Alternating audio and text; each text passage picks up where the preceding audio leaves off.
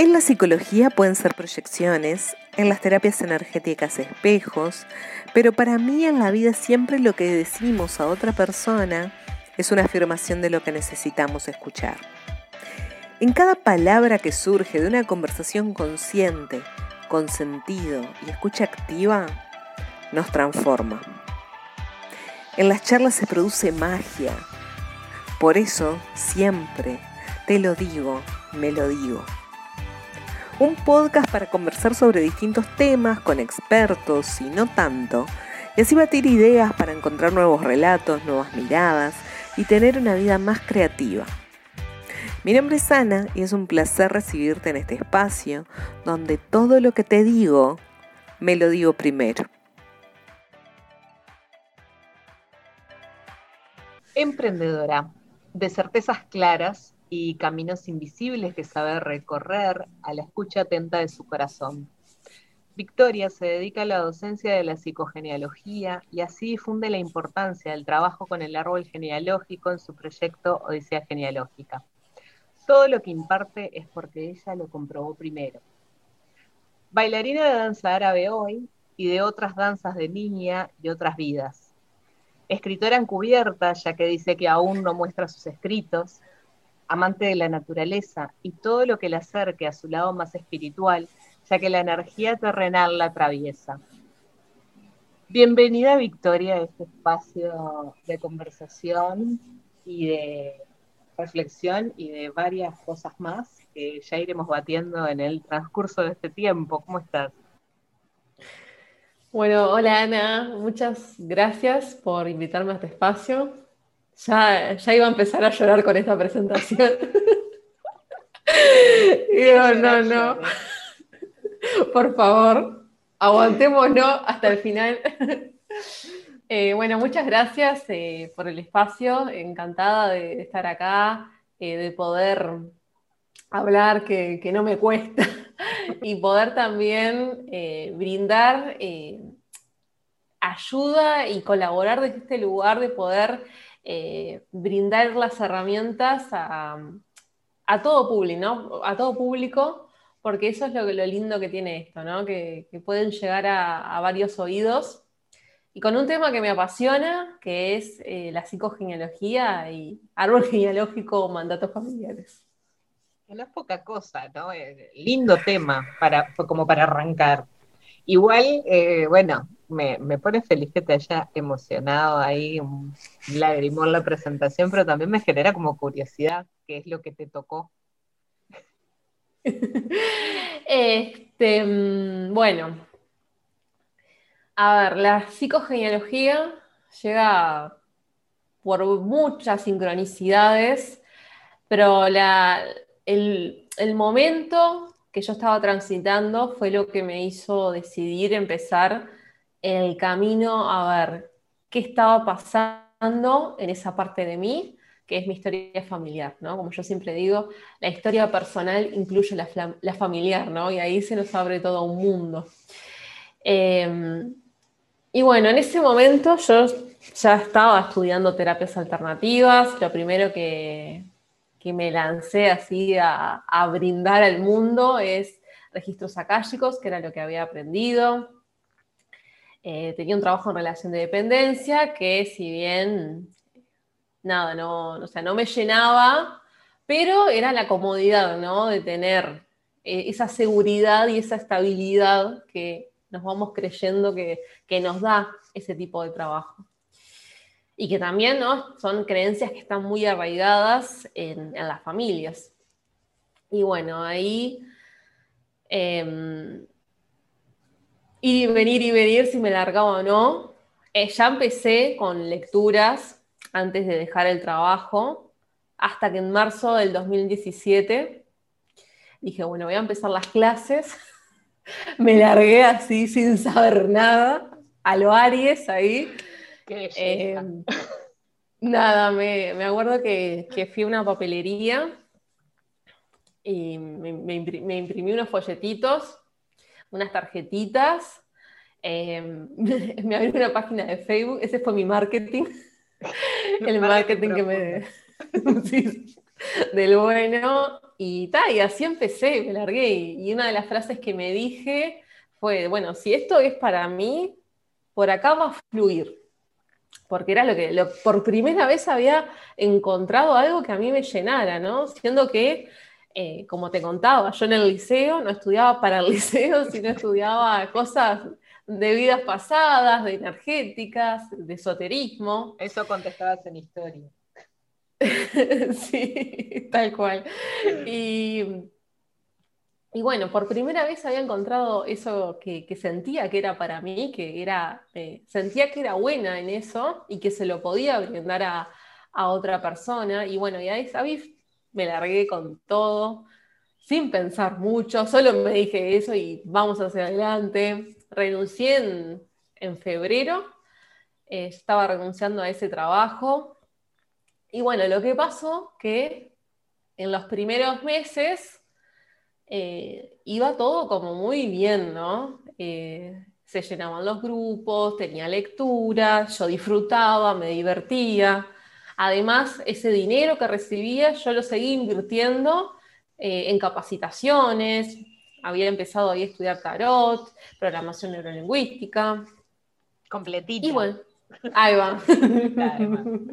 muy absorbente, ¿no? Absorber, absorber. Este, igual siempre fui muy, muy autodidacta. Em, y bueno, y ahí eh, lo que pasó es que con el pasar de los meses empezó a emerger una especie de culpa, totalmente incongruente con lo que yo estaba sintiendo, ¿no? Con lo bien que me estaba yendo, con ese momento era totalmente incongruente, pero igual, ahí comenzó a emerger. Y yo la empecé a escuchar, ¿no? La empecé a escuchar, la empecé a escuchar y me llevaba como esto, ¿no? Estas reflexiones de, pa, mirá, trabajo menos horas que mis padres, mm, no la sufro, me divierto, encima recibo dinero por, por eso. Y fue tipo un ¡pum! en mi inconsciente. Y ahí como a, raíz de esas reflexiones es como si la culpa se hubiera despertado más. Y yo necesitaba entender eso de dónde venía. En ese momento me acuerdo una de las manifestaciones que tenía era que sentía olor a ruda en el cuarto. Y mm, yo no, no tenía ni idea, olor a ruda. Leía a ver qué podía significar el olor a ruda. No entendía nada. Y a la vez yo veía una mujer joven. Y claro, como no veía fotos de mis ancestros, no tenía el hábito, no sabía quién era. Y luego, cuando empecé a, a indagar más, ahí ya comencé a estudiar. A partir de, ¿cuándo empecé a estudiar? Junio del 2018 ahí empecé el curso, empecé a entender un poco más cómo funcionaba esto y claro, no, no estaba siguiendo la filosofía de mi árbol, ¿no? Estaba ignorando totalmente esas discusiones que yo tenía con mis padres de, no, eso no es un trabajo, no te va a servir para toda la vida, otra cosa vas a tener que hacer. Y todo ese tipo de cosas que yo eh, me enfrentaba hacia eso, ¿no? Desde la lucha, desde desde el juzgar, vivía en guerra con, mis padres. Yo, claro, todo eso lo estaba subestimando. Y en realidad, todo eso, todo lo que ellos me decían, formaba parte, en algún punto, eran mis propias creencias que estaban ahí, ¿no? Y que se estaban de alguna forma expresando. Hasta que entendí, pude entender esto, y ahí empecé a experimentar. Y en ese experimentar decidí que en vez de, seguir en guerra, de ser esa oveja negra que siempre fui, decidí hacer las paces con mis padres, empezar a, mostrarles lo que yo hacía. Porque yo entendía, en medio de ese lío, ¿no? Que implicaba em, también eh, recaer en su dependencia y todo ese tipo de conflictos que a mí me generaba Este, ahí lo que pasó es que eh, empecé a preguntarme, bueno, capaz que en su momento ellos no, saben lo que es esto y capaz que piensan eso porque, por desconocimiento, por, ignorancia, ¿no? Como a veces uno puede decir, ah, no, esto no, pero cuando lo pruebas, capaz que se da cuenta que sí. Eso fue un poco mi reflexión. Y ahí fui enseñándoles, este, mostrándoles qué era lo que yo hacía, eh, qué era lo que significaba esto de canalizar, de los registros akáshicos, de las terapias holísticas. Empezarles a explicar que por qué todo tenía que entrar en lo curricular, en un título universitario o un empleo público. Sí, que cada eh, vez menos tiene, tiene ese peso, ¿no? Cada vez tiene que ver más con, con esto que traías de ser autodidacta, creo que es una de las bases de todo. Y, con esto de, crear conocimiento también, ¿no? De la particularidad de cada persona. Sí, sí, eh, totalmente. Y bueno, pues ahí fui enseñándoles ese camino, ese camino que yo había decidido eh, tomar. Y bueno, ahí empecé, me acuerdo que mi madre miraba videos de, empezó mirando videos de Enrique Corbera, leyendo un libro sobre inteligencia emocional. yo dije, mi madre leyendo este tipo de cosas, wow, pero sí, lo leyó. este, y me acuerdo que, bueno, con, los videos de Enrique Corbera estaba recopada. Incluso, eh, me acuerdo que en el, Día de la Madre, creo que fue eh, por ahí, creo que fue ese mismo año, eh, que fuimos a, mm, a verlo en la, mm, en la conferencia, en una conferencia que él vino, se sacó una foto incluso con él todo. Ahí empezó como a, agarrarle el gustito, ¿no? Por todo ese mundo. Eh, incluso empezó a reflexionar, a decir, ah, mirá, yo era así porque, eh, mirá, mi madre lo, cómo me reprimía cuando era chica, lo, autoritaria que era. Y entonces como que ella misma fue tejiendo, ¿no? Eh, sus, propias como reflexiones. Eh, y después, bueno, mi padre es el, es, el tipo que, que te escuchan, pero como que le cuesta expresar sus reflexiones, pero te escucha te escucha y te pregunta y, te dice, a mí me gustaría ir a algo de eso, pero ta, se queda en eso. Pero eso, es el gran mundo de, eso, eso que vos haces. Claro. Es tipo, sí, me encantaría, pero ta, no da el siguiente paso. Em, y bueno, ahí mi madre, también lo que, lo que pasó en todo ese trayecto fue que eh, terminó de estudiar y empezó a estudiar la licenciatura en comunicación que está cursando actualmente. Lo mismo mi padre. Y lo que empezó a pasar es que ahí hubo como un afloje. Desde que empezó, yo empecé a aflojar, esos también aflojaron.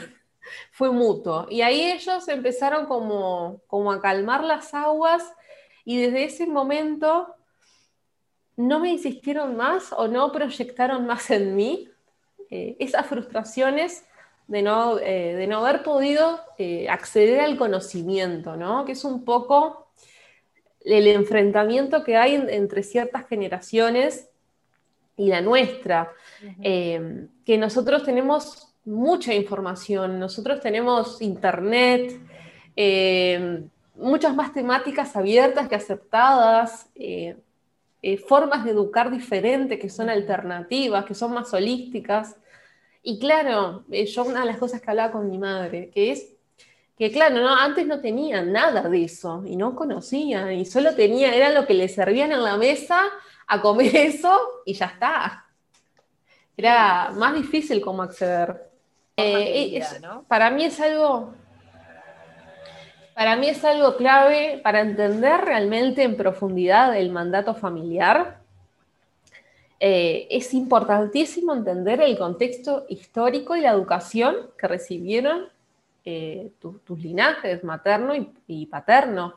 Eh, incluso, bueno, si a veces capaz que pasa que no recibieron, por ejemplo, yo, mi bisabuela, que era la, mujer que yo veía de joven, era mi bisabuela, que yo la vi cuando pude, retomé el contacto con ver las fotos y, y al recordar, ¿no? Ahí me di cuenta que era, mi, que era mi bisabuela María Lila, que, bueno, yo me llamo María por ella. Y tuve que conocer su, su, historia en profundidad, porque mi madre, cuando me pone el nombre, me trajo, la trajo a través de mí. Eso, por ejemplo, sucede cuando nos ponen un nombre que también existe ese nombre o corresponde a otro miembro de la familia. Nuestros padres nos traen a esa persona a través de nosotros. Y eh, mi, mi, bisabuela era, con mi madre era un pegote. mi madre adoraba, adoraba a su abuela. Y tiene una hija y María. Pero claro, eso a mí me implicó conocer mucho de su historia, como esto, que otra cosa que yo te decía, y qué importante el tema de la educación. Ella no pudo recibir educación. Ella se tenía que quedar en la casa cuidando primero a los hermanos y luego a los hijos. Em, también tuvo prácticamente que eh, aprendí a leer y a escribir sola, porque no recibía mucha ayuda de, su padre, que era con el que vivía, eh, hasta que después, luego casarse, ¿no? Em, mi madre siempre me contaba. Que traes, ¿no? Sí, sí, sí, sí. Por eso te digo, es, es, así. Uno empieza a ver esas correspondencias y mi madre me contaba que ella leía, o sea, daba la teta leyendo una revista, un libro. A ese punto de, bueno, y ahí ves este poder de, de, también ver el otro lado y no, no pensar que todas esas lealtades o esa lealtad que tenemos a nuestro árbol genealógico es solamente negativa, ¿no? Ahí podemos ver la capacidad de lucha, de salir adelante y de encontrar sus propios recursos dentro de un mundo que la sumergía a vivir una vida muy cuadradita, como en una cajita de cristal. Sí, rompió con, con un montón de mandatos. También eso, ¿no? Que cada generación a su manera, en su forma y como pudo, rompió con algo. Eh, sí, a mí me, gusta más usar la palabra transformar mm, eh, con el tema de los, de los mandatos, porque así como yo hablándole a, mis padres, que ellos pudieron como ponerse a, atender lo que ellos realmente tenían que ver de sí mismos, que era capaz que el deseo este de terminar sus estudios y de ellos tener un título universitario, y no tanto dejándomelo a mí, no, ahí hay creencias que se van cambiando. Y, el mandato familiar es eso, es eh, la voz de esa lealtad de, honrar a nuestro árbol genealógico. Eh, el mandato es eso que nos dice, bueno, vos deberías ser de esta forma porque en esta familia somos así o fuimos así. O vos deberías hacer esto según eh, porque sos mujer y las mujeres de este árbol hacen esto, hicieron esto toda su vida. Y entonces para mí la clave es siempre entender qué vivieron tus ancestros, qué vivieron tus antepasados. Y ahí vas a empezar a, sacar en limpio todos esos mandatos que pueden estar ahí eh, influyendo en tu presente. Pero algo es muy, muy importante, y yo siempre lo aclaro, en el momento que yo veo el mandato, que yo entiendo que, se hereda, ¿no? Es algo que se hereda del árbol genealógico, el timón del barco siempre lo tenemos nosotros. Y el mandato son un conjunto de creencias que vienen de generación en generación y se fueron gestando y tejiendo según las experiencias de nuestros antepasados pero yo puedo tener ese timón del barco y decir, bueno, yo quiero cambiar esta creencia en mí.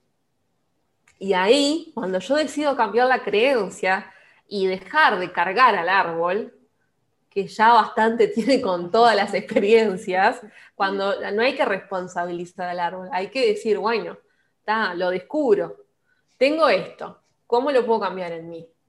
Y simple, eso obviamente como, como todo eh, genera una resonancia en todo el árbol genealógico. Pero no, no saquémonos la, la, capa, ¿no? O sí, la capa de la, de la salvadora o el salvador que tengo que sanar a mi linaje, tengo el compromiso de sanar a mi linaje, de liberar. No, porque vos tenés que vivir tu vida, tenés que ser vos, o sea, em, los padres, cuando el árbol decide traer a otra generación para seguir reparando cosas, a, través de esa vida que nos dan eh, nuestros padres, con esa vida. Nosotros tenemos que tomarla y hacer lo más sano y lo más bueno, impacto positivo en el mundo que querramos hacer. Hay que ir hacia adelante, o sea, recordar eh, y ver los mandatos e indagar por esa zona no quiere decir que nos tengamos que quedar ahí, sino al contrario. Siempre que sea, que lo vayamos a hacer eh, teniendo presente que eso va a ser un impulso para ir hacia adelante. Ay, tal cual, qué, gran resonancia en todo lo que decís. Sobre todo esto, no quedarse como, como estancado. Creo que las terapias eh, alternativas, energéticas, eh, han tenido una evolución en ese sentido súper fuerte, ¿no? Esto de buscar el conocimiento interno, cuál es tu fórmula, cuál, bueno, esto, ¿no? Cuáles son tus mandatos que no van a ser los mismos que los míos. Em, y algo que, dentro de todo esto me, viene así muy fuerte es el tema del perdón, ¿no? Como que uno está enojado o enojada mucho tiempo, como cuando empieza a descubrir, ¿no? Cosas, entonces también te quedas o mirando para atrás o dándole como, como mucha vuelta a ese enojo, como... Em, sí, el tema del enojo eh, es algo que que no está bien visto. No está bien visto que vos estés enojado con tus padres. Aunque parezca capaz lo más normal estar enojado con tus padres, a nivel social, es como si no es como malo, ¿no? Como, ah, qué, irrespetuoso con todo lo que te dieron tus padres, con todo el sacrificio que hicieron por vos, ¿cómo los vas a odiar? ¿No? Tendemos a se nos viene eso a la mente. Y hay algo clave en el perdón o en el camino hacia el perdón. Que el perdón es de uno mismo y para uno mismo, no, es, no, hace falta exteriorizarlo. Em, yo siempre digo, ahí diferencio disculpas, las disculpas no, y el, y el perdón, yo siempre digo, las disculpas curan al ego, pero no el corazón. Eso hay que tenerlo bien claro. siempre. Sí, sí, tal cual. Eh, pero el camino del perdón desde el corazón es interno y yo creo que el primer paso, el primer paso hacia el perdón es aceptar, pero no aceptar a nuestros padres, sino aceptar que estamos enojados con ellos, aceptar la emoción del enojo y abrazar, abrazar el enojo, darle color, darle forma, mm. eh, pero primero partir desde ahí, de entender la emoción que, se está transitando, expresarla, liberarla. Eh, hay pila de actos simbólicos para eso. Eh, la famosa escribir una carta y quemarla, bueno, ese puede ser uno. Este, ese es infalible. ese, es bueno para estas cosas, justo para eso. Que les gusta prender las cosas a fuego. Sí. Tal cual, tal cual, es así. Y bueno, y después este, que, vos aceptás que, sentís enojo, ahí, bueno, va hacia el paso de conectar con esos canales, que, dos canales que tenemos, que es la comprensión y la empatía. A mí me gusta mucho la psicogenealogía práctica, con el dinamismo de los ejercicios, de autoconocimiento y todo eso, antes de llegar a, hacer el árbol genealógico, ¿no? Algo como mucho más práctico. A mí me gusta eso porque me permite siempre que la persona en consulta pueda conectar con esos canales. Hasta que la persona no conecte con esos canales, es muy difícil llegar a como esa fase de, de perdón. Porque hay una, breve, hay una como línea muy delgada entre que yo te relate, bueno, sí, eh, lo que pasa que tu madre eh, la educaron de esta manera y la forma que ella buscó, no sé, expresarse o salir de esa represión fue siéndote, siendo contigo de esta manera, ¿no? Por más que yo te dé toda esa charla, a vos te puede resonar y decir, pa, me cierra toda mi vida pero hasta que vos no pasás eso por tu empatía y por tu comprensión, cae a veces en una línea muy delgada de justificación, porque suena, ¿no? Suena como, como muy de justificado, Pero... Sí, sí, la culpa de eh, todo la tienen los padres. Sí, exacto.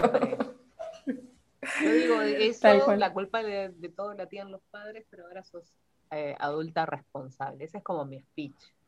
Como sí tienen la culpa, pero bueno, basta.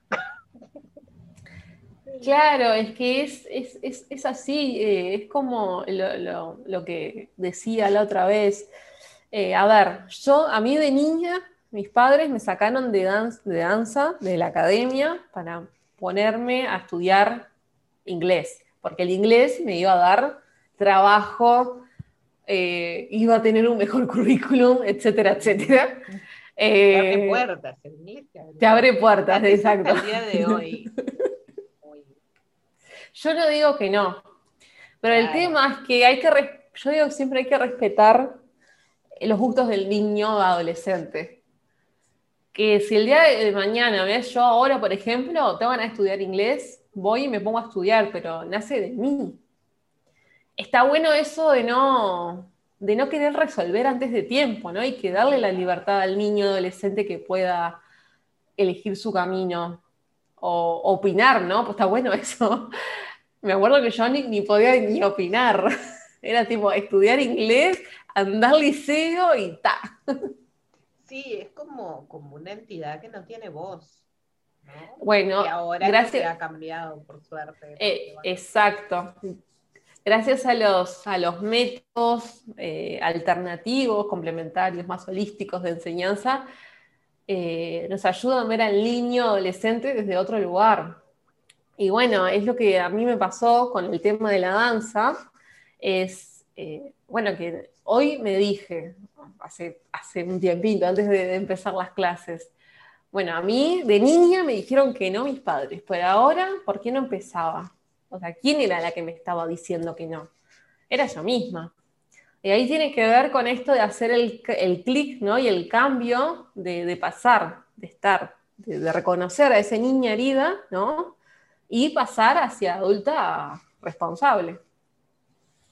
Es hacia donde vamos. Un poco se trata de eso, de cómo puedo ser mi propia madre, cómo puedo ser mi propio padre, cómo me puedo contener, cuándo es necesario ponerme límites a mí, como diciendo, bueno, esto ya está.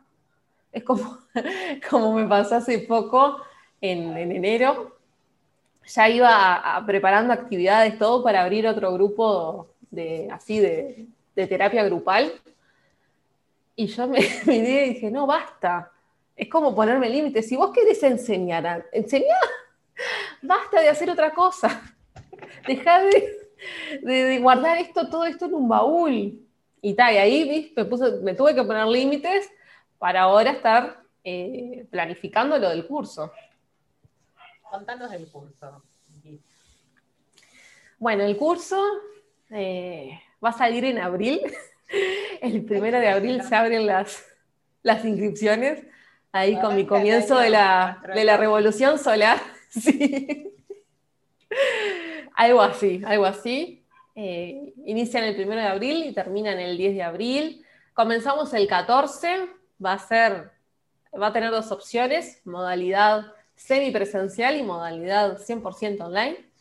Eh, la idea es poder, era encontrar un punto neutro con, la situación. Este, así que decidí hacerlo de las dos formas. La semipresencial va a tener eh, clases online y también cuatro jornadas de práctica eh, presencial en, en, Centro de Bienestar. Y bueno, la online va a ser 100% online. Y bueno, en este primer nivel van a aprender a construir eh, su propio árbol genealógico, a poder trabajar con esta herramienta y también en esos casos que no tenemos tanta información, cómo podemos trabajar en esto de sanar la historia familiar y también herramientas para poder acompañar a otras personas en el proceso. Que no es poca cosa. No, no, no es verdad. Cargadito, cargadito. Tiene. Va a tener de, todo un poco.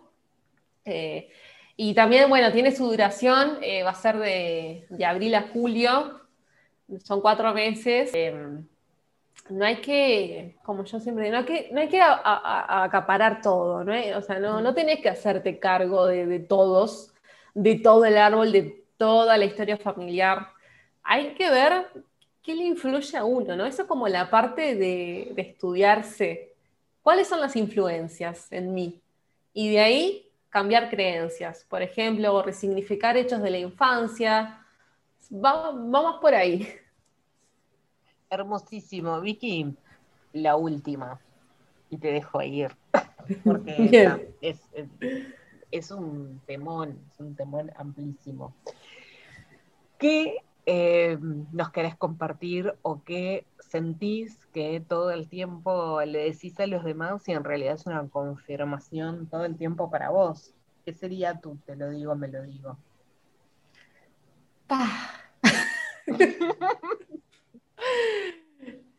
Grillito había aparecido el grillito. No, no tenemos tiempo. Acá es donde se edita y, pegamos. Claro. A ver, ¿qué sería ese gran te lo digo, me lo digo? Y yo creo que ese, eso que siempre voy diciendo, en realidad es siempre tiene que ver con mi historia, porque a ver, uno siempre cuando trabaja con otras personas, de alguna forma toca puntos y aristas de su propia historia. Em, es un poco esto de em, tu familia no te condiciona, ¿no? Tiene que ver por, por ese lado, cuando le digo a la otra persona, no, vos tenés un propósito, tenés mucho, tanto para dar el mundo, tenés un talento, un éxito, vos tenés que, abrazar, o sea, los, hasta dónde fue tu familia, entender que para, o sea, para ellos así estuvo bien, pero que vos podés ir más allá, hacia adelante. Y cada vez que digo eso, tipo, me lo estoy reafirmando a mí. Cosita hermosa. Eh, tu familia no te condiciona. Vamos a, a hacer el stock de remeras de frases hermosas compartidas en este espacio. Vicky, muchas gracias por estar por acá. Muchísimas gracias a ti.